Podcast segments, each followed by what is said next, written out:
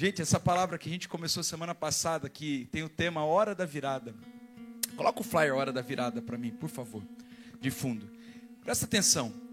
Chega uma hora na nossa vida que a coisa vira, a coisa muda. Todos nós temos uma hora dessa. E aliás, nós já passamos por essa hora algumas vezes desde que nós nascemos. A hora em que nós nos tornamos homens, né? Mulheres, né? a voz muda, né? Você percebe um comportamento mais maduro os músculos começam a sair, no caso dos homens, as mulheres menstruam. Existe um turning point, né? um ponto de virada, que é muito importante a gente adquirir à medida que a gente cresce, fisicamente, emocionalmente e por que não espiritualmente.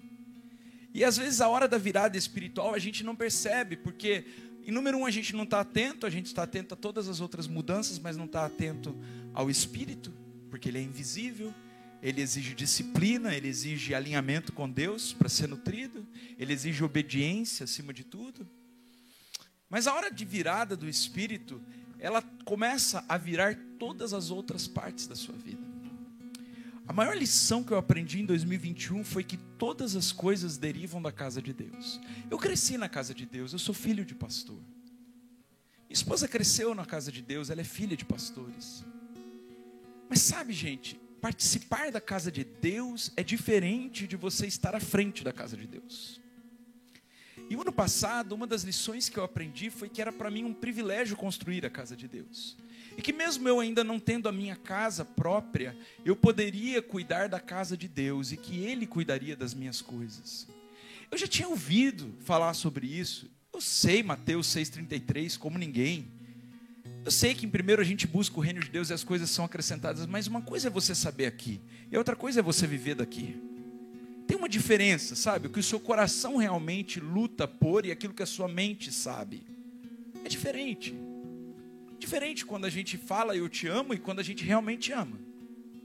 Diferente quando a gente fala que a casa de Deus é o principal mas quando o nosso coração tem a casa de Deus como principal, quando a gente arde pela casa de Deus. Eu aprendi o ano passado uma grande lição na minha vida que virou a minha vida.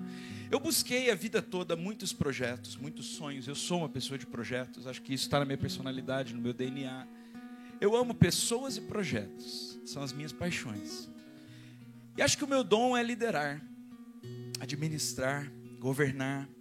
Mas eu tinha buscado um objetivo do qual Deus tinha falado comigo em 2017, de fato Ele falou. Eu tinha buscado esse objetivo antes de buscar edificar uma casa para Deus. Eu vou dizer o porquê, não é porque eu não tinha o sonho de edificar uma casa para Deus, eu sempre tive esse sonho. Mas é porque eu não via esse meu sonho caber na minha realidade. Quantas vezes nós temos sonhos e esse sonho não cabe na nossa realidade? Eu percebia que existia uma estrutura muito rígida na eclésia, uma estrutura muito rígida na denominação. Existia uma estrutura muito rígida, familiar, que não me permitia estabelecer esse plano da casa de Deus. Então o que, que eu fiz? Eu fui como Jonas. Eu fui para um outro lugar. E Deus, Ele foi misericordioso e amoroso comigo e me deixou, me reteve por 149 votos, e muitos de vocês acompanharam esse meu processo. Quando aquilo aconteceu, eu falei: é a hora da virada na minha vida. Eu vou virar algo na minha vida eu vou dizer: Deus é o seguinte: nenhum lugar me cabe mais a não ser o lugar do teu propósito. E por isso, Deus, eu te digo uma coisa: corrige em mim as veredas que estão erradas. Às vezes, gente, a gente está sinceramente enganado. A gente tem toda a vontade de fazer o certo, mas a gente faz errado. Às vezes a gente está lutando e lutando com integridade, lutando com justiça, lutando com verdade, mas a gente está fazendo aquilo de maneira enganada. E é esse o pior erro que existe. Porque é o erro tendo toda a intenção, disciplina e foco para fazer o acerto. E diferente do que muitas pessoas diziam para mim, e eu volto a repetir e prego sobre isso, de que política e religião não, elas estão separadas. Quem fez isso foi Constantino na história, vai estudar. Um dia, na Unir, você vai estudar a história da igreja, você vai entender que isso é falácia, é mentira, é a, a maneira mais mais comum das pessoas perderem o poder de Deus através da transformação social das sociedades, porque a política é uma ferramenta para a transformação social da cidade, da nação. E as pessoas diziam: não, não combina, Jonatas está perdendo a unção. Gente, não era nada sobre perder a unção, era sobre prioridade. Não era sobre perder a unção. E quando Deus me reteve, eu comecei a ouvir a voz dele, e eu disse assim: Deus, será que eu fiz tudo isso enganado? Ele disse: Não, meu filho, eu precisava trabalhar as estruturas, inclusive a sua. Ele começou a trabalhar as estruturas, trabalhar as estruturas, trabalhar as estruturas, e de repente nasceu. E nasceu a farol, com dores de parto. Tudo que vai nascer na nossa vida como um propósito de Deus tem dores de parto incluído. Nada que é de Deus nasce fácil. Você que é mãe, que já pariu, sabe que não foi fácil. Ah, mas foi cesárea. Tranquilo, cesárea, né, meninas? Tranquila, uma anestesiazinha aqui na, na, nas costas, um corte na, aqui embaixo da barriga, o útero todo zoado. Tranquilo, né? Tudo que nasce de Deus dói. E eu comecei a gerar esse sonho de Deus, e eu falei assim: Deus, mas agora é a hora da virada na minha vida. Eu não vou fazer mais nada que não seja o Senhor primeiro. E eu aprendi de um jeito essa lição. Eu já tinha Deus em primeiro na oração, eu já tinha Deus em primeiro nas minhas primeiras horas do dia, eu já tinha Deus em primeiro no meu dinheiro, quando ele chegava ele era o primeiro de Deus, eu já tinha Deus primeiro quando eu comprava uma, alguma coisa, eu tinha Deus primeiro em tudo, mas eu não tinha Deus primeiro no meu propósito. E quando eu disse, Deus, você é o primeiro no meu propósito, eu vou fazer o que for preciso, inclusive abrir mão de todas as outras coisas, aquilo mudou minha vida. Mudou minha vida de um jeito que quando foi em outubro, que foi a inauguração da Farol oficial, porque nós inauguramos ela no CNPJ dia 25 de abril, mas a nossa inauguração oficial foi em outubro. Quando chegou em outubro, Deus disse assim para mim: "Tá bom, filho, você entendeu? Toma, tô te dando a chave do governo." Nessa chave de governo que ele me deu, é uma posição ainda mais alta do que aquela que eu concorri. Em vários sentidos no sentido de importância, no sentido financeiro, no sentido de governabilidade, de decisões. De modo que quando eu percebo que não era sobre Deus me dar, era sobre eu entender o que vinha primeiro, eu percebi que várias coisas começaram a acontecer nesse sentido. Uma delas foi o CNPJ da ONG. Deixa eu contar uma história engraçada para vocês. Antes da gente entrar com o processo administrativo para fazer a farol CNPJ, igreja, tudo direitinho, que a gente gosta das coisas certas, nós já tínhamos um trabalho de rua, porque a nossa igreja nasceu na rua. A nossa igreja nasceu na rua. Vocês lembram disso? Quem estava lá? É, nossa igreja nasceu na rua. Nasceu com morador de rua, com mendigo, com gente drogada, com endemoniado. Vocês lembram daquele endemoniado me enfrentando? Tem um vídeo. Tá lá no YouTube, vocês veem. Nasceu assim nossa igreja. Nasceu no participar do pão nosso e do pão comida. Então a gente falou, vamos seguir com a, planta, com a, a implantação da ONG. E a gente entrou com a, os documentos do CNPJ, tipo, não vou lembrar a data exata, mas eu acho que uns seis meses antes de entrar com o CNPJ da igreja. E, gente, pasmem, o CNPJ da ONG não saiu enquanto não saiu o CNPJ da igreja. Foi literalmente assim. Dia 25 de abril saiu o CNPJ da igreja. Na outra semana, ou duas semanas depois, saiu o CNPJ da ONG. Deus estava dizendo de novo: não é uma questão de propósito, é uma questão do que vem primeiro no propósito. Eu pergunto para você: o que vem primeiro no seu propósito? Porque é isso diz respeito à palavra da virada. A virada, gente, não tem a ver com fazer coisas corretas apenas. Não tem a ver com seguir princípios apenas. Não tem a ver com ser um cidadão de bem apenas. Tem gente que nunca vai virar a virada na sua vida, nunca vai virar a chave da virada na sua vida, porque essa pessoa nunca vai obedecer o princípio do que vem primeiro no propósito. Mas em nome de Jesus, a verdade é que nessa igreja vocês vão virar a chave. Porque se a chave espiritual for virada e o propósito de Deus começar a nutrir a sua vida, todas as outras coisas vão entrando em subordinação ao Espírito de Deus. E é literalmente um trabalho de arrumação, não é fácil. Deus começa a arrumar de dentro para fora. E você percebe que as coisas vão ter que se desorganizar para depois elas se organizar. É uma maravilha gerar um filho, mas quando o filho nasce é uma bagunça. É uma bagunça na mulher, é uma bagunça no homem, é uma bagunça na casa, é uma bagunça de fraldas, é uma bagunça. Quando você vai gerar o sonho de Deus, primeiro vai virar uma bagunça, para depois ele ajeitar a casa. O importante é que ele esteja dono desse processo. É importante que ele seja o primeiro nesse processo. É importante que, como Josafá, você tenha humildade para reconhecer a hora da virada. Josafá, eu falei semana passada, eu gostaria de retomar 2 Crônicas, capítulo 20, a nossa palavra. Lemos do 1 ao 10 semana passada, hoje vamos falar do 13 ao 26. Josafá era um cara da ordem de Davi, ele tinha a bênção do governo. Ele tinha herdado essa bênção. Estava vindo para a igreja, e o Davi tem meu filho, ele tem uma, uma palavra engraçada. Ele não sabe falar palhaço fala palácio. Ele não sabe falar palhaço, lha. Ele não sabe ainda. Ele fala palácio. E aí eu recebi uma ligação no trabalho, dizendo que amanhã eu vou ter que ir no palácio. Palácio dos Bandeirantes, lá em São Paulo. E aí ele disse para mim assim: Papai, que legal, amanhã o seu trabalho é divertido. Eu disse: Não, filho, não é palhaço, é palácio. Mas papai, o palhaço faz aquelas coisas legais que as pessoas riem. Eu disse: Não, filho, palácio é onde José, esse desenho que eu estou assistindo com você agora de manhã, governava. Palácio, filho, é uma casa bem grande de governo. Palhaço é um, um, que tem um narizinho vermelho aqui, que faz coisa engraçada. Ele falou assim: Eu não sei falar a diferença dos dois. Eu falei: Então vamos treinar. Parei no semáforo do Zimbabwe e falei: Palácio. Ele: Palácio. Palhaço. Palácio. Enquanto, enquanto ele dizia aquilo, eu comecei a pensar: meu Deus, quantas vezes nós estamos literalmente enganados? E aí, Josafá era um cara da ordem de Davi, que tinha recebido a ordem, a herança de governo. E aí eu falei assim: meu filho, melhor do que ser palhaço é trabalhar no palácio porque ele disse para mim que quando ele crescesse, ele queria fazer as pessoas rirem. E ele queria ser um palhaço. Eu disse: Não, filho meu não vai ser palhaço.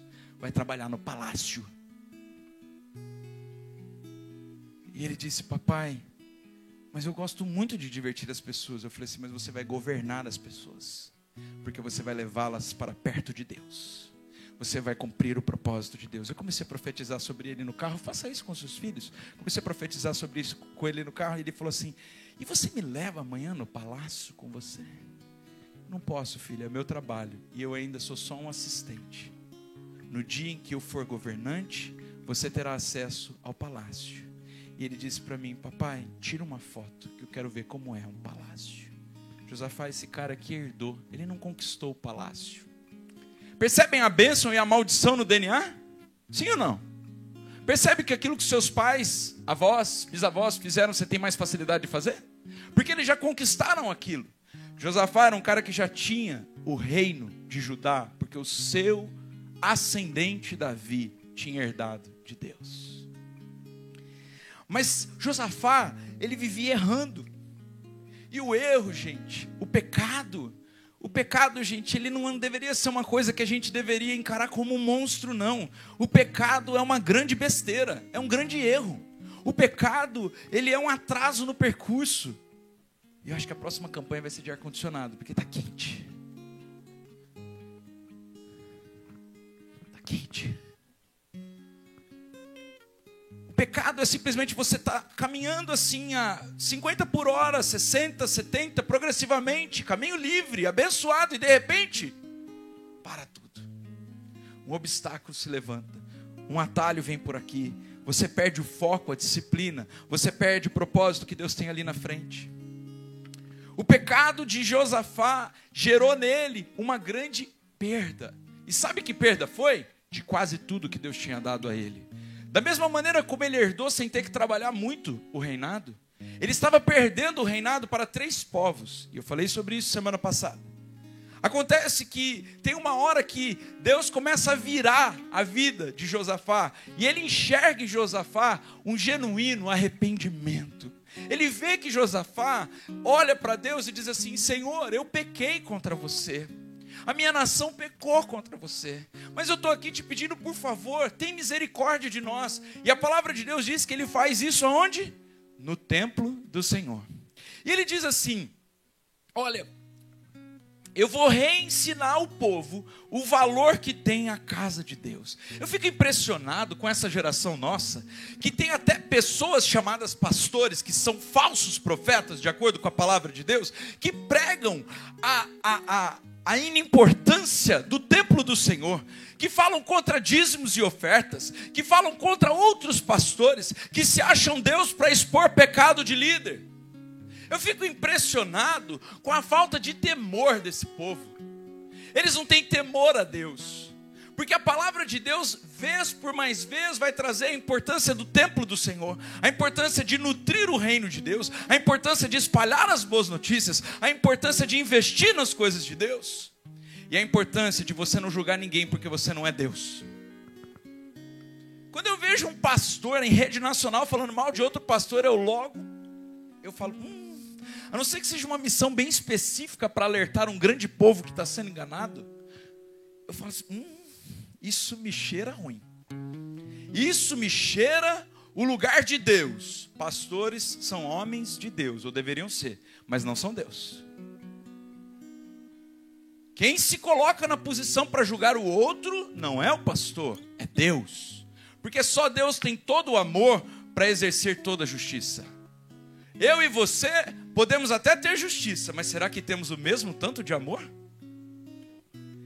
Eu e você conhecemos um pedaço da história, mas será que conhecemos o passado, o presente e o futuro daquele que estamos falando e julgando? Eu e você podemos estar hoje completamente enganados quando emitimos alguma nota de julgamento sobre alguém. Não julgue, ame. Julgar te faz errar, amar te aproxima da imagem e semelhança de Deus. E eu percebo que Josafá, ele simplesmente se voltou para Deus publicamente, ele disse assim: Deus, eu vou consertar a besteira que eu fiz. Eu pequei contra ti, e tem mais, eu fiz o teu povo pecar contra ti. Eu dividi o teu povo, não dando importância à tua casa. Eu não honrei os profetas do Senhor. Me perdoe, Deus. É muito forte o que eu estou pregando nessa manhã, porque é muito contra a cultura da graça barata, que inviabiliza o sacrifício de Jesus como algo precioso. O que eu estou pregando hoje detona teologias fracas que simplesmente pregam uma graça sem juízo, uma graça sem sacrifício. Porque para você ter graça hoje, isso aqui está tudo arrumado, gostoso e cheiroso. Teve uma turma que o ano passado estava ralando aqui todos os dias, até de madrugada, comendo pó.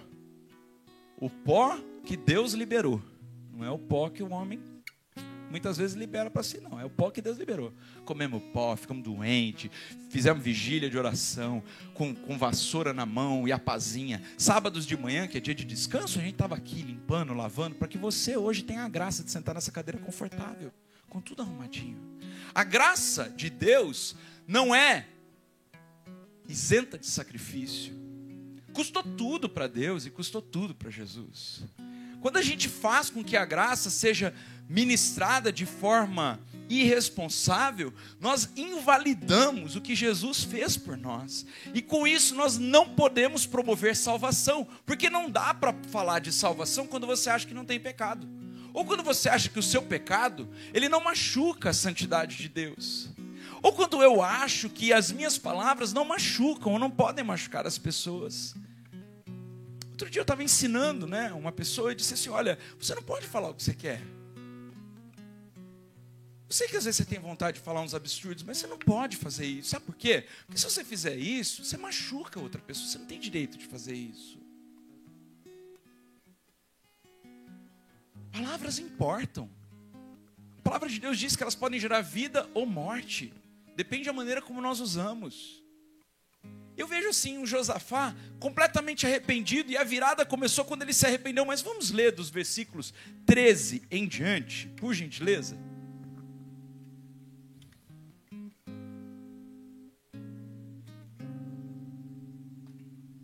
Vou repetir. 2 Crônicas 20, do 13, isso. Agora, 20, 2 Crônicas 20, do 13 em diante.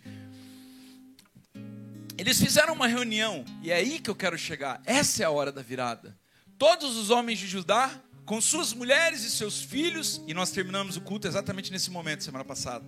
E até os meninos de colo estavam ali diante do. Igreja, leia comigo. Diante do Senhor.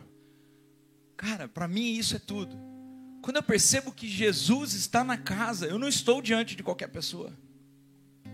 Quando Deus está presente, isso não pode ser destemido. Deus presente já levou Ananias e Safira.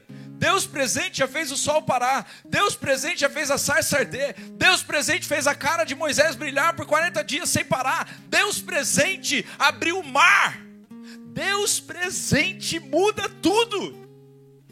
Quando Deus está presente, muda tudo. Eu ouso dizer que muitas casas chamadas igreja nessa cidade não tem mais Deus presente. Porque tem uma teologia confortável presente. Porque tem medo de confrontar o pecado.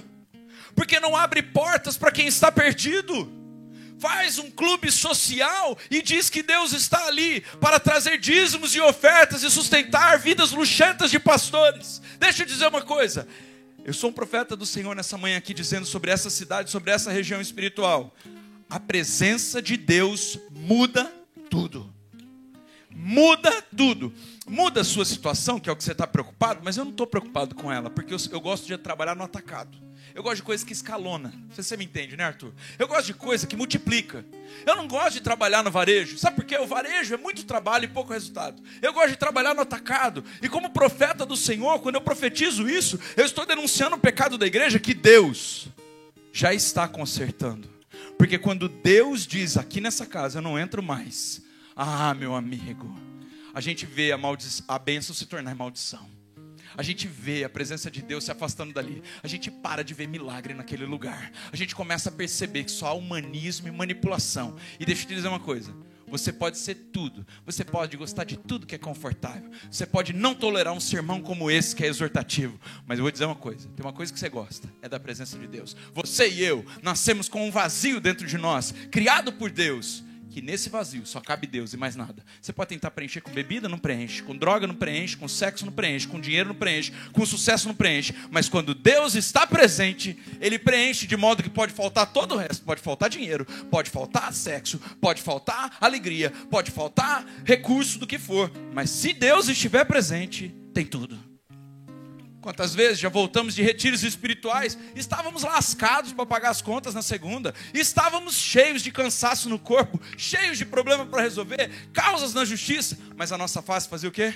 Brilhava, porque Deus estava presente. Josafá disse: Povo de Deus, vamos nos apresentar a Deus porque está vindo Moabita contra nós, está vindo Amonita, está vindo Meunita, está vindo tudo Ita contra nós, e isso tudo significa que nós pecamos contra Deus. Você já parou para pensar que essas coisas todas erradas que podem estar tá dando na sua vida, ou as coisas que não estão dando certo, não tem a ver com Deus e sim com as suas escolhas? Você já parou para pensar que de repente essas coisas todas erradas que estão dando na sua vida foi porque você deu a sua alma a um lugar onde Deus não mandou você dar? Você já parou para pensar que todas as suas é, é, não virtudes nesse momento, tudo aquilo que você não tem do que se orgulhar, todas as suas frustrações, todas as suas decepções, podem ter a ver porque você se virou contra a casa do Senhor? Você já parou para pensar nisso? Porque, sabe, o rei aqui, Josafá, está pensando assim: olha, tudo isso que está acontecendo não tem nada a ver com o meu governo, tem a ver com o meu pecado. Eu vou me arrepender. E arrependimento, gente, não é remorso. Arrependimento não é assim, eu vou. Assim, eu vou domingo na igreja, aí tá tudo certo. Não. Arrependimento é mudança de coração, mas antes, mudança de mente. Tem a ver com mudar o caminho, fazer o contrário do que você estava fazendo. Só que daí eles estavam reunidos. O que aconteceu? O que vai acontecer aqui daqui a pouco? Eles estavam reunidos ali, o 14. O Espírito do Senhor veio sobre Jaziel. Olha que nome esquisito. É o filho de Zacarias. E quem é Zacarias? É um profeta, do mesmo jeito que Josafá herdou o trono, o filho do profeta herdou a profecia. Filho de Zacarias. Zacarias é profeta, Jaziel é o quê? Cuidado com o que você planta. Não fala só sobre sua vida, fala sobre a sua geração, fala sobre a sua continuidade, fala sobre o que você vai deixar aqui na terra. Planta amor, vai ter amor aí da sua geração. Planta ódio, vai ter ódio. Planta bondade, vai ter bondade. Planta malignidade, vai ter malignidade. Planta santidade, vai ter santidade. Planta pecado, vai ter pecado na geração. Ele era profeta, neto Continua. Bisneto, trineto, levita, descendente de Asaf, no meio da assembleia. Continua. E ele disse: Escutem, todos os que vivem em Judá e Jerusalém. E aí o profeta nos ensina uma lição. E você também, ó rei Josafá. Sorry, profetas estão acima de governantes. Na ordem de Deus. É o seguinte, Josafá. Tu tá bom com a lei, tu tá bom com a execução, mas eu tô bom com o espírito. Deixa eu te dizer. Agora abaixa a bola que eu vou falar. Eu não, o Senhor falará. Todos os que vivem em Judá, inclusive o rei Josafá, assim diz o Senhor. Aquelas tiazinhas do coque. Quando manda todo mundo ficar quieto. Quando Deus desce naquelas salas de oração, minha gente, é coisa poderosa. Não tenham medo, nem fiquem desanimados. Por causa desse exército enorme de Moabita, Eunita, Coita, tudo Ita. Pois a batalha não é de vocês. No começo do ano, aliás, no final do ano passado, na virada, um Deus usou um profeta nessa casa aqui, que por coincidência fui eu, e disse assim: Esse não é o ano da força do nosso braço. Esse é o ano do mover do espírito. E sabe o que eu estou vendo, farol? Que ainda tem gente tentando na força do braço. Eu volto a repetir, caso você tenha esquecido, caso você seja novo aqui. Esse é o ano do Espírito Santo. E no ano do Espírito Santo, nós não entramos em batalha com o nosso braço, nós entramos em batalha com a nossa oração, com a nossa adoração e com o nosso jejum.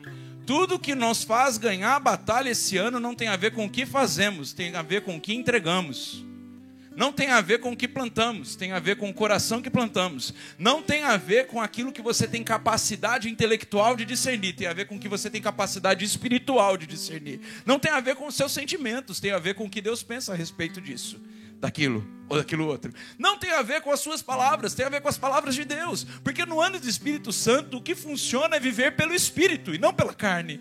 Então por que, que você está continuando tentando manter o seu casamento na força do seu braço?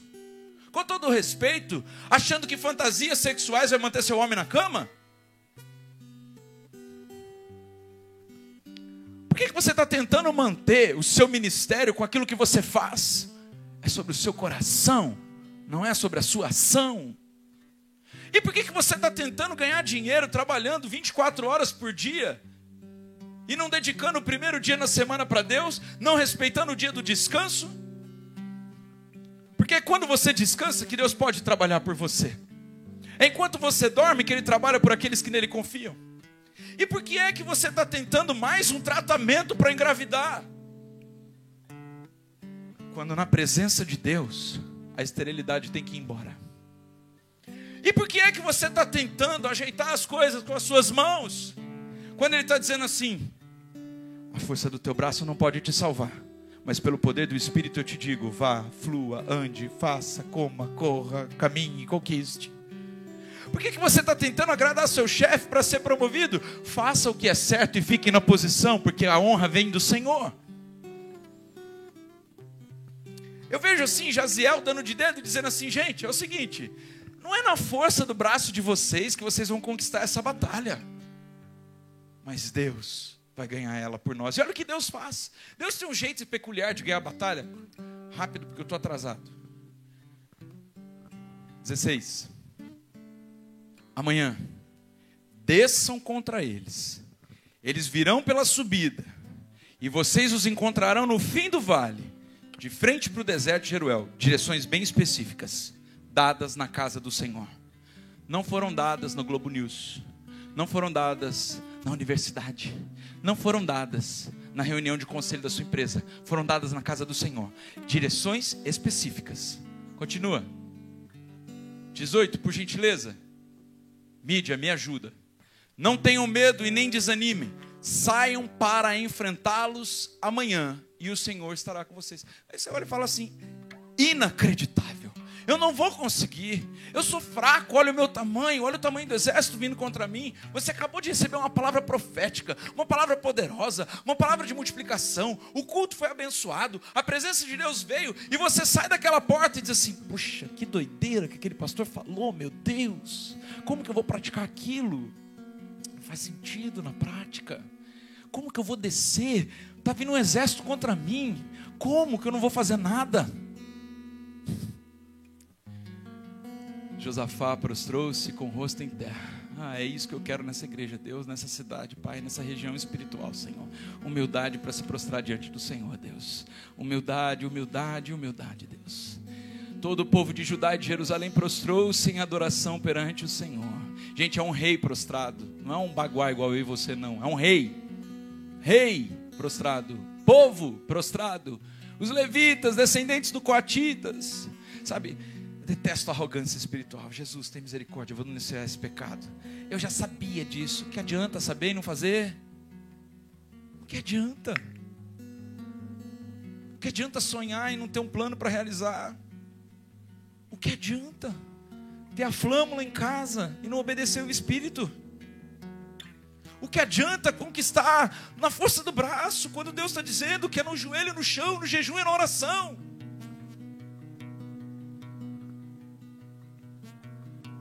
Ai, um monte de gente veio para mim, pastor, o que você fez com esse cabelo? Outro assim, nossa, que lindo está esse cabelo, ficou estiloso, glória a Deus. Irmãos, o objetivo não é nem ficar feio nem bonito.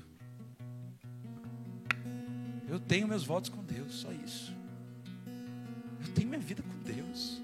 Amo muito vocês, mas vocês gostando ou não, vai ser do jeito dele. Porque não é do meu, por que, que vai ser do seu? É do jeito dele. Desculpa, gente. A gente faz muita força para agradar as pessoas. Qual é a força que a gente faz para agradar a Deus? Qual é, gente, a força que a gente faz para agradar a Deus? Ah, olha, aqui em casa é o seguinte: se o maridão não concordar, a gente não vai para a igreja. Tá bom, vão os dois para o inferno. A salvação é individual.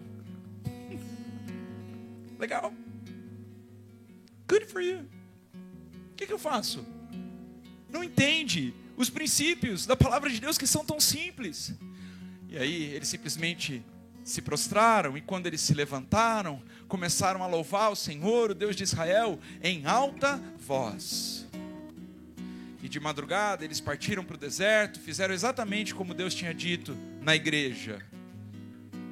E mais uma vez, Josafá, encorajado pelo Espírito, exortado pelo profeta, diz assim: Ó, tenham fé, vai dar tudo certo. Continua. Quanta gente que ouve suas direções e não ouve a direção de Deus, não é verdade? Acha que o seu plano é infalível, o seu plano é perda de tempo, desculpa.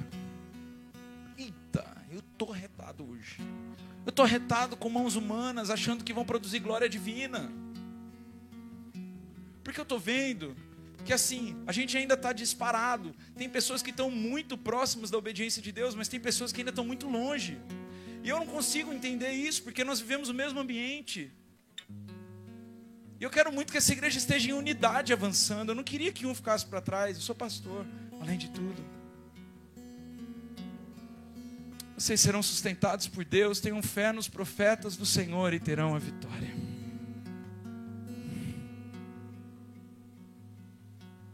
Depois de consultar o povo, Josafá nomeou alguns homens para cantarem. Ei, gente, Resultado, sabe o que, que é? Eles obedeceram dica após dica. Vai para o 26 para a gente economizar tempo. Eles ouviram tudo que Deus falou, fizeram exatamente como Deus mandou através do profeta. Exatamente. Olha o que aconteceu. No quarto dia, eles se reuniram no vale do Beraca, onde louvaram o Senhor. E até hoje esse lugar é chamado Vale do Beraca. Volta um, 25, acho que tá, por gentileza. Mais um, quatro. Josafá e seus soldados foram saquear os cadáveres que encontraram, e entre eles tinha uma grande quantidade de equipamentos e roupas. Continua, 26. Objetos de valor, passaram três dias saqueando, mas havia mais do que eram capazes de levar. Deixa eu te dizer uma coisa. Sabe o que Deus fez? Ele fez com que os inimigos começassem a lutar um contra o outro, e o povo de Deus ficasse salvo. Você está tendo ataque de tudo quanto é lado: ataque na família, ataque nas finanças, ataque no trabalho, ataque nas emoções. E você está dizendo assim: como é que eu vou seguir a cabeça desse profeta do Senhor que está me dizendo simplesmente para depender da oração, do jejum e do posicionamento? Porque tudo que eu estou dizendo aqui para vocês, e vou voltar a repetir, são as chaves para uma genuína virada. E a primeira chave é o arrependimento e clamor, e nós fizemos isso semana passada. A segunda chave é a obediência à palavra de Deus e aquilo que sai da boca de Deus. Eu já falei sobre isso hoje. E a terceira chave é a adoração. E eles ficaram em adoração como o profeta tinha profetizado. O povo começou a um lutar contra o outro. Então você vê suas finanças vindo com pressão, sua família vindo com pressão, suas emoções pressionando você. E você diz: o que, que eu tenho que fazer? Simplesmente obedecer os princípios de Deus e adorar? Isso parece loucura. Eu não vou fazer nada para manter esse relacionamento. Eu não vou fazer nada para essa pessoa ficar de bem comigo. Eu não vou fazer nada para manter meu emprego. Eu não vou fazer nada e não vou pedir um empréstimo. Pois a palavra de Deus diz: fique na posição em obediência a Deus. Ouça a voz de Deus e dos profetas e vocês vão prosperar. Porque ah, não vem, não vem da força do nosso braço não temos capacidade de nos salvar. Um inimigo começou a lutar contra o outro. E sabe o que aconteceu? O povo de Judá conquistou tudo. Toda guerra tem um despojo. Quando um soldado matou o outro, eles estavam todos vindo contra Judá. Começaram um a ir contra o outro. Houve despojo. E o despojo é de quem ouviu a voz de Deus. A gente, eu gosto de despojo, você não gosta não? Ah, eu curto, hein? Eu curto porque eu sei que aquilo eu jamais conquistaria na força do meu braço. No passado eu peguei uma guerra, ano retrasado, eu peguei uma guerra que eu só venci o ano passado. E de verdade eu nem estava mais ligado nessa guerra. Eu estava tão ligado nas coisas de Deus que eu não estava mais ligado na guerra. E de repente, quando veio o despojo, eu falei assim, uh, que bom. Tá bom despojo, viu gente? Despojo é ouro, Despojo é coisa de valor, despojo é propriedade, despojo é prosperidade, despojo é alegria. Olha que bênção! É ungir a cabeça com óleo na presença dos inimigos e ver o seu cálice transbordar. É aquela reunião difícil que todos lutavam contra você, você ser honrado na frente de todos os que vinham contra você. É, sabe o que, que é? É Deus desbaratinar os planos do inimigo e ainda te dar aquilo que estavam tentando te roubar. Ai, cara, como eu gosto de despojo. Porque eu sei que simplesmente eu ouvi a voz de Deus e eu obedeci. Eu não poderia conquistar aquilo na força do meu braço, porque enquanto eu estou ajoelhado e orando e adorando, eu não estou trabalhando, não é verdade? Porque Deus está trabalhando. Sabe, meu irmão, a herança que tentam te roubar está guardada no Senhor. Fica na boa, fica de boa. Deixa ele fazer justiça. Relaxa, abre mão. É, estão tentando me prejudicar. Vocês vão daqui a pouco um lutar contra o outro. Deus vai me livrar dos meus inimigos e ainda vai me dar o despojo. Vai vir na conta. Fala aí a conta para Deus. Deus, agência 7012, conta 7007, dígito 1, Itaú. Pode mandar. Eu não entrei nessa guerra, nesse mês, para a hora da virada, para não ter despojo mas eu não entrei pelo desplojo. Essa é a diferença. O motivo do seu coração faz toda a diferença. Fiquemos de pé na presença de Deus. Ah, nessa guerra vocês não terão que lutar, olha que notícia boa. Mas terão que adorar, terão que jejuar, terão que clamar, terão que obedecer à voz de Deus. É uma guerra diferente, a gente luta com armas espirituais e não carnais. A nossa luta não é contra carne ou sangue, meu irmão mas sabe de uma coisa? Para você ir para a luta, você tem que estar tá em check, em dia. Eu não vou para a guerra de qualquer jeito, não. Eu sei que ele só precisa de uma brecha para me detonar. Tudo que o diabo precisa é de uma brecha para me destruir. Ele não precisa de muita coisa. Não, eu vou alinhado, posicionado. É o seguinte: você não tem que lutar, mas você tem que se posicionar. Você entende? Sim ou não? Você tem que estar tá preparado. Você não tem que ir com a força do seu braço. Vai depender de Deus mas em você não vai ter pecado nenhum, porque Jesus te justifica. Só há justificativa de pecado quando há pedido de perdão. Outro dia eu disse para uma pessoa e eu vou dizer para vocês, igreja, farol, para de justificar os seus erros. Confesse os seus erros. Para de negar os erros. Confesse diante de Deus os seus erros, porque Ele é fiel e justo para te perdoar e te curar. Pare de tentar ir na força do braço e dizer assim: não, eu não fiz isso. Olha, eu só fiz isso porque você fez aquilo. Olha, para disso. Para, para, para, para tudo. Se confessarmos o nosso pecado, Ele é fiel e justo para nos perdoar. Amém? Amém? Estamos nessa mesma página, todo mundo como igreja? Então vamos clamar para que o Espírito Santo de Deus venha, porque o pastor já fez o melhor dele. Olha aqui, o meu melhor nem sempre é bom. Agora a gente precisa da presença de Deus aqui. Amém?